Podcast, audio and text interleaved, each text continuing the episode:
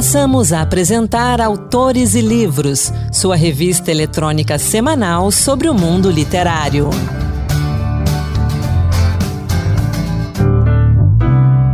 Olá pessoal, no ar agora, Autores e Livros. Hoje, um programa especial dedicado à literatura produzida por autoras e autores negros.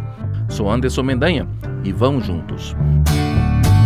Neste mês de novembro, a gente comemora o Dia da Consciência Negra, uma oportunidade para refletir sobre a representatividade da população negra na nossa sociedade. Segundo dados da Pesquisa Nacional por Amostra de Domicílios, o PNAD, publicada pelo IBGE, o número de pessoas negras, ou seja, que se declararam pretas e pardas, constitui 56% do total da população brasileira em 2022. Mas essa população está ausente de vários setores da sociedade brasileira ou minimamente representados. É o caso da literatura. O número de autores negros é bem menor do que os brancos e a presença de seus livros nas estantes e bancas das livrarias é menor ainda. E quando falamos de protagonistas negros, os números ainda são menores, bem menores. Como mudar essa realidade? Mudando nossos hábitos e costumes para incluirmos livros escritos por negras e negros e para buscar também obras que tenham protagonismo negro. Nós, do Autores e Livros, temos divulgado com frequência obras com essa temática e obras de qualidade. Temos autores fantásticos que merecem a leitura, autores como Carlos de Assunção, Carolina Maria de Jesus, Cruz e Souza, Djamila Ribeiro e também Giovana Xavier, Ruth Guimarães e vários, vários outros. No programa de hoje, então, vamos trazer muita coisa interessante. Uma das nossas dicas deve ser aquela leitura que você está procurando. Eu começo falando de uma saga de mulheres negras na freguesia de Nossa Senhora do Desterro, atual Florianópolis, do final do século XIX até os anos 1980. Sai da Frente Está Fermo, de Delman Ferreira e Paulo Sabrito, publicado pela editora Cruz e Souza. Rita Zumba leu para gente um trecho do início do primeiro capítulo. Garrafa ao mar. Ao pegar caderno, caneta e tinteiro, Leopoldina jamais poderia imaginar que, passados 120 anos, aqueles manuscritos levariam duas bisnetas de sua neta Maria Clara a mergulhar num redemoinho de vidas ancestrais. O último dia do século XIX a encontrou sentada junto à janela. Absorta, vislumbrava um pouco do mar da Bahia por uma nesga entre as casas. Um passeio pela manhã fez despertar intensa inquietação. Horas antes, decidiu chamar a mãe, Marcolina, para caminharem até a Praça 15 de Novembro e apreciarem as caixas ópticas que tanto encantavam o povo naqueles festejos de final do século. Longa fila serpenteava pela praça. Curiosos aguardavam um momento de espiar pelos visores e se deparar com lindas imagens dos jardins de Versalhes ou do Palácio dos Doges de Veneza, ou da Praça da Concórdia em Paris, ou da Catedral de Milão, e até mesmo da Basílica de São Pedro no Vaticano. Dotadas de lentes de aumento, era como se todos aqueles lugares estivessem ao alcance das mãos. Depois de se maravilhar com a magia das caixas ópticas e passear pelo Jardim Oliveira Belo, Leopoldina imaginou subir até o alto da Rua Trindade, atrás da Igreja Matriz. Mesmo de longe, poderiam visualizar o amarelo dos garapuvus se destacando em meio ao verde da mata nos declives do morro. Acima, em destaque, a obra construída para comemorar a virada do século XIX para o século XX, a enorme cruz no Morro do Antão. Aquele marco se tornaria tão simbólico que o próprio local passaria a ser chamado de Morro da Cruz, embora um século depois a população de Florianópolis já não conseguisse mais enxergá-la. Ao invés de moldurada pelo amarelo dos frondosos garapuvus, a cruz, o registro da virada do século, foi eclipsada pelo paliteiro de antenas. Marcolina já passava dos 70 anos, sentiu-se cansada e quis voltar para casa. A mãe, antes, adorava caminhar pela cidade. Leopoldina se chocou ao vê-la desistir de um passeio por cansaço. Logo a mãe, sempre disposta, sempre uma fortaleza, só então percebeu o significado da virada do século e pensou na passagem do tempo. Não era apenas mais um ano, era a vida se transformando, histórias se apagando. Após o passeio, Leopoldina retornou ao lugar preferido, a cadeira junto à janela e a leitura de O Cortiço, livro do maranhense Aloísio Azevedo, emprestado por uma amiga. Envolvida na leitura, padecia com a vida miserável dos personagens, habitantes daquele cortiço na capital do império. Sofria em especial com as crianças, pois vinha à mente a memória dos próprios filhos. Pensava neles ainda pequeninos e sentia um aperto no peito ao recordar a morte da filha Lúcia, com apenas três anos e meio de idade. O mais velho, já casado, telegrafista, morando em São Paulo. A filha caçula se preparando para casar e seguir o próprio caminho. Leopoldina sentia-se nostálgica e inquieta. A melancolia invadiu ao pensar na passagem do tempo e imaginar também ela logo ficando para trás, esquecida numa certidão de óbito. Fechou o livro, pensativa. Recostou-se na cadeira e devaneou com as recordações de suas próprias agruras.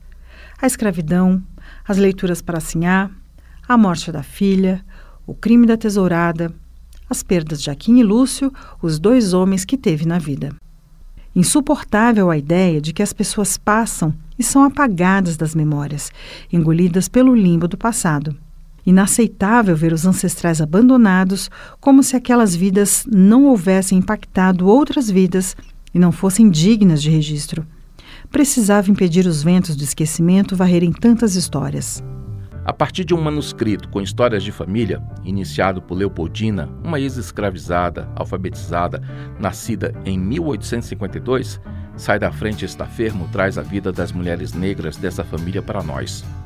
No romance estão presentes alguns dos importantes acontecimentos da história de Desterro Florianópolis ao longo de quase 200 anos. Importante destacar que a expressão sai da frente está fermo era usada até meados do século XX, quando se queria mandar alguém sair do caminho, não atrapalhar, não ser ou criar obstáculos. As protagonistas do livro utilizam da frase em momento que precisam superar e dar a volta por cima, depois de tombos da vida. Delman Ferreira nos fala mais desse livro. O livro Sai da Frente Está Fermo é um romance, uma ficção histórica, desenvolvida a partir de um manuscrito que registra dados de família, tipo data de nascimento, batismo, casamento, morte, dia que entrou para a escola. São dados de uma mesma família ao longo do século XIX até a década de 1980. São 170 anos de história. Esse manuscrito não é ficção, ele existe. Ele foi iniciado por Leopoldina, uma negra ex-escravizada, nascida em 1852 e que era alfabetizada.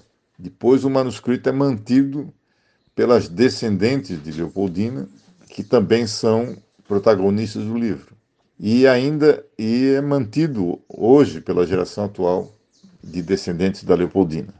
O cenário do livro é a freguesia de Nossa Senhora do Desterro, que em 1894 teve o nome trocado para o atual Florianópolis, que vem a ser a capital de Santa Catarina.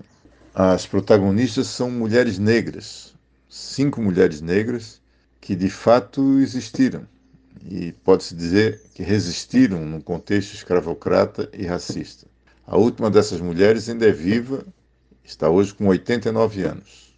Ah, essas mulheres elas perceberam que a única possibilidade de negros conseguirem escapar dos trabalhos subalternos, trabalhos rudimentares, da escravidão, era o conhecimento.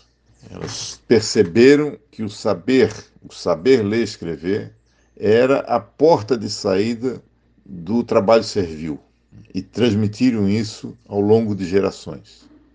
Um dos méritos do romance é mostrar que Florianópolis teve e tem expressiva população negra, população que foi submetida à escravidão e foi e continua sendo submetida a exclusões e preconceitos raciais.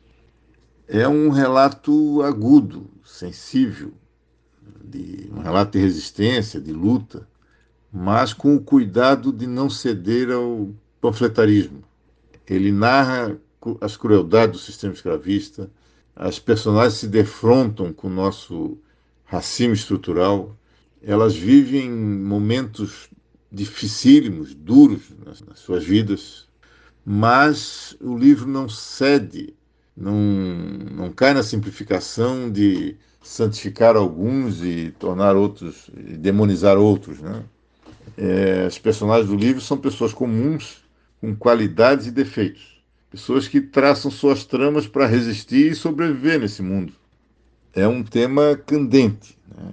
cheio de situações dificílimas, dolorosas, mas a abordagem é leve, propicia uma leitura agradável, fluida. É um daqueles livros que a gente tem dificuldade de interromper a leitura. O livro foi publicado pela editora Cruz e Souza, uma editora de Florianópolis, que faz um trabalho extraordinário de resgate da história negra de Florianópolis, de Santa Catarina e do Brasil. Sai da frente está fermo, de Delman Ferreira e Paulo Sabrito, está disponível na Amazon e demais portais de livros e também no site da editora, editora cruzesouza.com.br. Agora, eu recomendo um suspense nacional ambientado em caminhos de terra batida e em pracinhas de chão de pedra.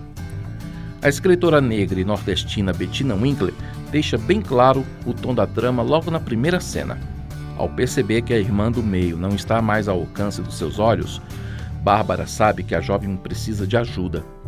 Durante a busca ao lado de Ira, a sua irmã mais nova, o que encontra é uma situação de abuso sexual que evolui para agressões físicas e termina com a morte do abusador Maurício. A partir desse momento, os eventos colocam em risco o disfarce do pai adotivo das personagens, um ex-serial killer britânico que acabou conhecido como o Justiceiro. Os próximos assassinatos da história mostram que nem sempre os laços de sangue seriam suficientes para proteger essa família.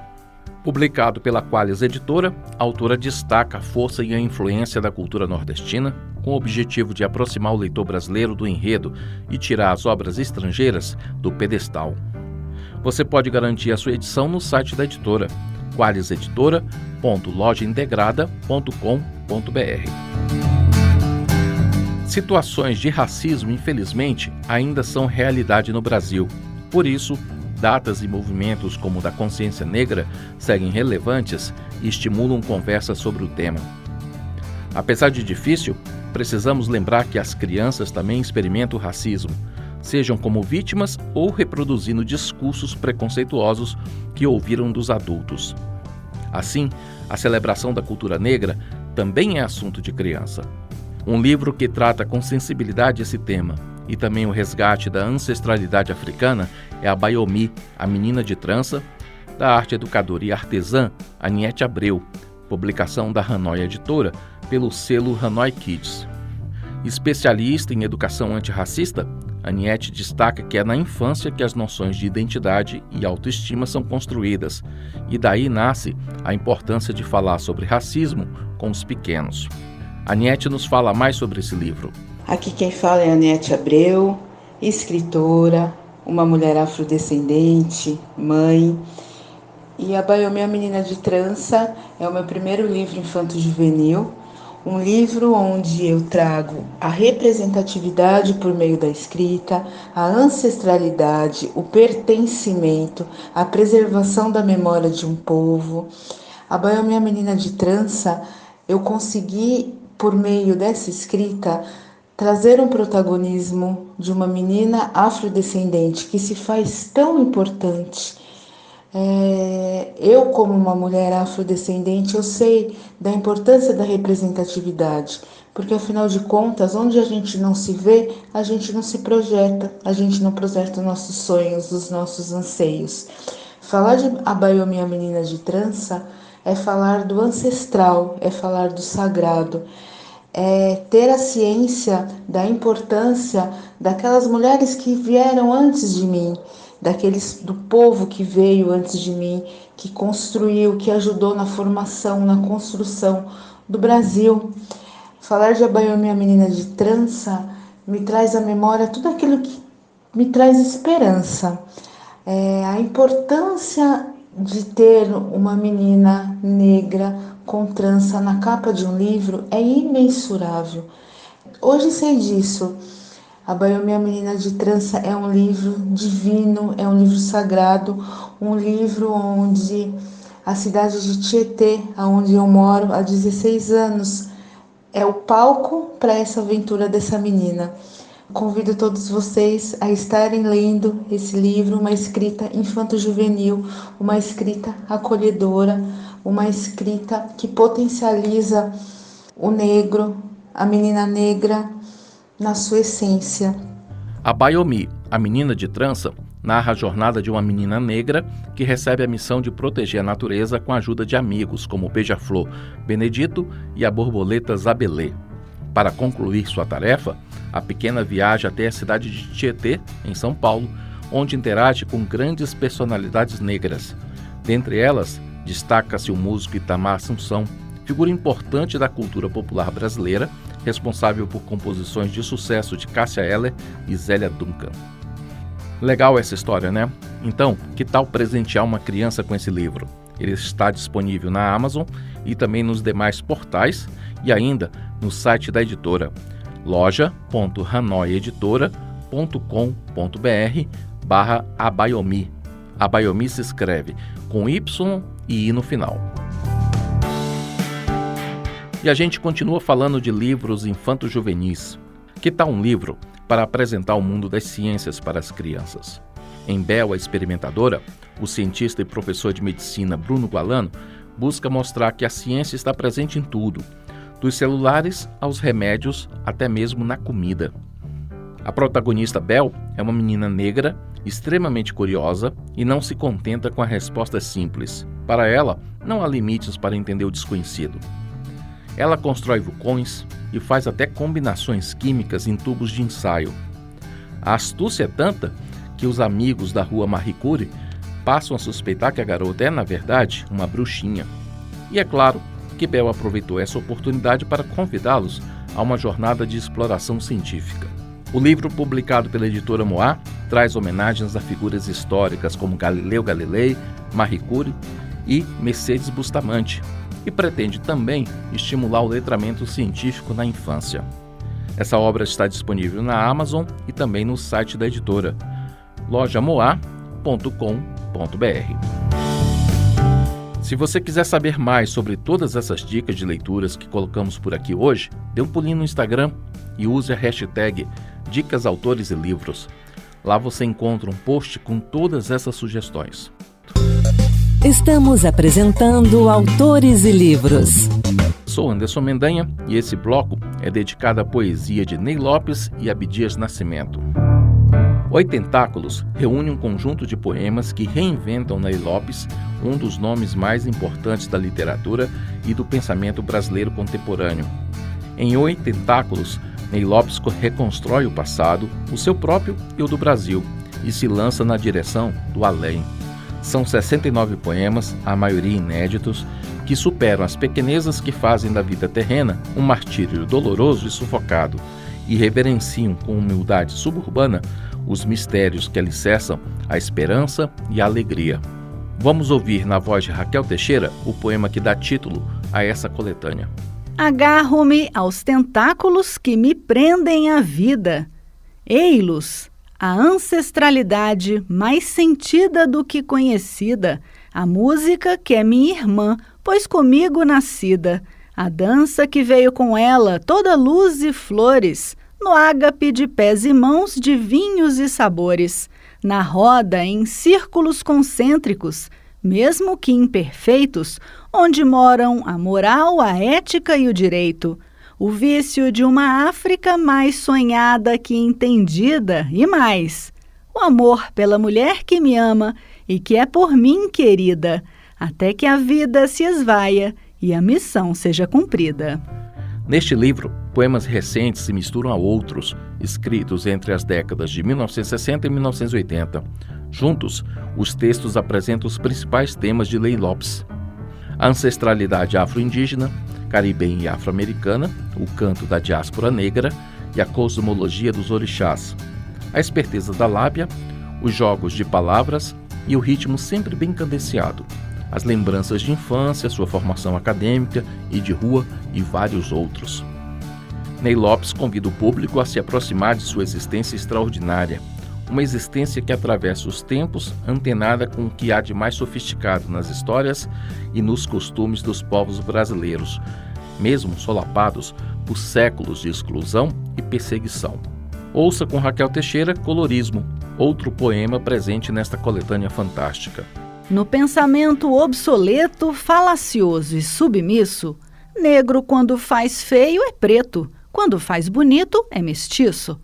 Haja visto o que se disse do padre José Maurício, do aleijadinho de Minas, um gênio, embora enfermiço, do grande Nilo Peçanha, presidente adventício, de André e Antônio Rebouças, irmãos pelo mesmo ofício, de Teodoro Sampaio e Juliano Moreira, do bravo Irineu Marinho, jornalista brasileiro, do doutor Rodrigues Alves, que mal sentou na cadeira, Dom Lucas Moreira Neves, portento cardinalício, e José do Patrocínio, oratória e predomínio. Imagine o leitor Lima Barreto, se em vez de mulato fosse preto. Oitentáculos de Ney Lopes, publicado pela editora Record, tem 190 páginas e está disponível tanto na versão impressa quanto na digital. Quem assina o Kindle Unlimited lê o livro de forma gratuita. E a gente continua de poesia neste programa dedicado ao Dia da Consciência Negra. No Encantos Diversos, Marluce Ribeiro nos traz um pouco da obra de Abdias Nascimento. Encantos Diversos Poemas que tocam. Olá, 20 de novembro marca o Dia da Consciência Negra.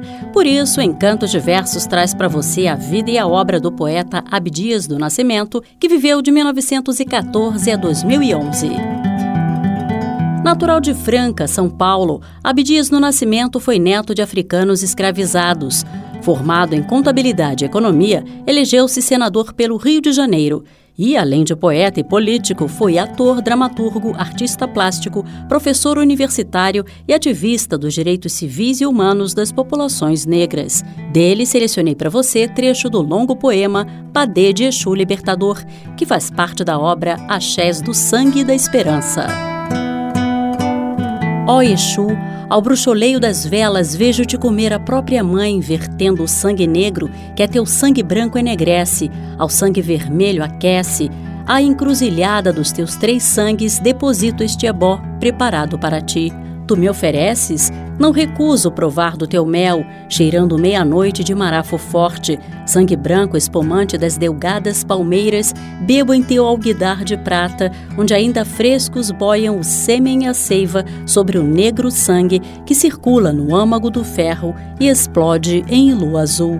Invocando estas leis, imploro-te, plantares na minha boca teu axé verbal, restituindo minha língua que era minha e me roubaram. Sopre, Exu, teu hálito no fundo da minha garganta, lá onde brota o botão da voz, para que o botão desabroche, se abrindo na flor do meu falar antigo.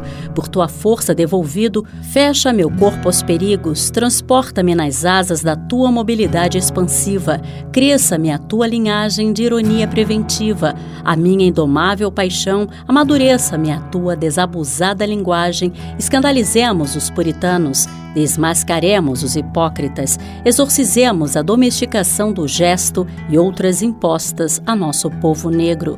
Ó Exu, uno e onipresente, em todos nós, na tua carne retalhada, espalhada por este mundo e o outro, faça chegar ao Pai a notícia da nossa devoção, o retrato de nossas mãos calosas, vazias da justa retribuição transbordantes de lágrimas, diga ao Pai que nunca no trabalho descansamos. Esse contínuo fazer de proibido lazer encheu o cofre dos exploradores. A mais-valia do nosso suor, recebemos nossa menos-valia humana na sociedade deles.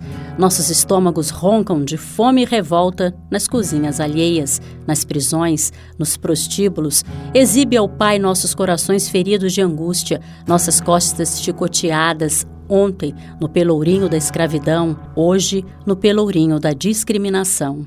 Exu, tu que és o Senhor dos caminhos da libertação do teu povo, sabes daqueles que empunharam teus ferros em brasa contra a injustiça e a opressão. Sabes que em cada coração de negro há um quilombo pulsando em cada barraco, outro palmares crepita, os fogos de Xangô iluminando nossa luta, atual e passada.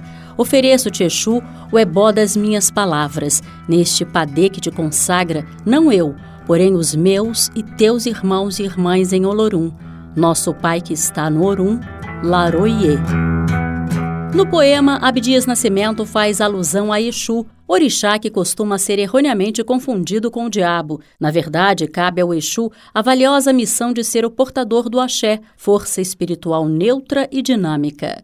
Para encerrar, ouça Eu Sou, canção de Washington Duarte, mais conhecido como WD. Tão pequeno e tão sensível toque do abusador, logo cedo definido pela voz a sua cor, esquecido pelo pai e a mãe que fez e não criou, mas agradecido a Deus por sua voz, seu avô, marginalizado e só por não ser mais um igual, incapaz de ver beleza em seu corpo natural, endeusava o branco branco por não ser o padrão real. Mas compreendeu que o mundo é seu, tentar nunca faz mal.